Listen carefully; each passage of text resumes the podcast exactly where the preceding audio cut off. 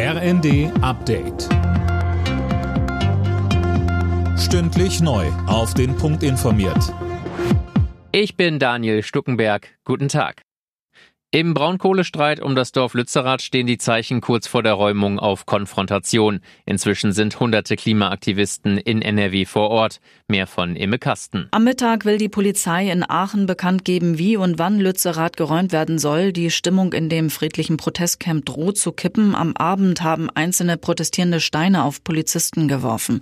NRW-Innenminister Reul befürchtet, dass es bei der bevorstehenden Räumung durch kleine Gruppen zu Ausschreitungen kommen könnte. Lützerath und weitere Dörfer am Tagebau Garzweiler 2 sollen für den Braunkohleabbau abgebaggert werden. Nach dem Sturm auf das Regierungsviertel in Brasilien hat sich Präsident Lula einen Überblick über die Schäden verschafft. Hunderte radikale Anhänger seines Vorgängers Bolsonaro haben im Präsidentschaftspalast, im Kongress und im obersten Gerichtshof randaliert und geplündert. Büros wurden verwüstet und teure Kunstwerke zerstört.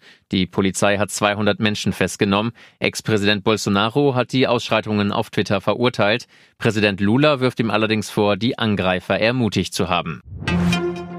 Die beiden Terrorverdächtigen aus Castrop-Rauxel sitzen jetzt in U-Haft.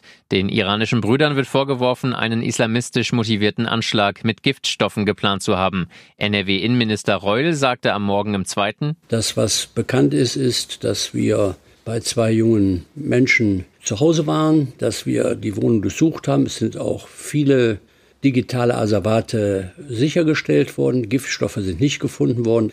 Jetzt wird ausgewertet. Der Richter hat gestern Untersuchungshaft angeordnet. Insofern sieht es ja so aus, dass dieser Verdacht sehr begründet war. Im Suezkanal liegt wieder ein riesiger Frachter auf Grund. Wie es von den ägyptischen Behörden heißt, wird gerade versucht, die MV Glory wieder freizuschleppen. Im Frühjahr 2021 hatte der Frachter Ever Given den Suezkanal blockiert und für massive Lieferkettenprobleme gesorgt. Alle Nachrichten auf rnd.de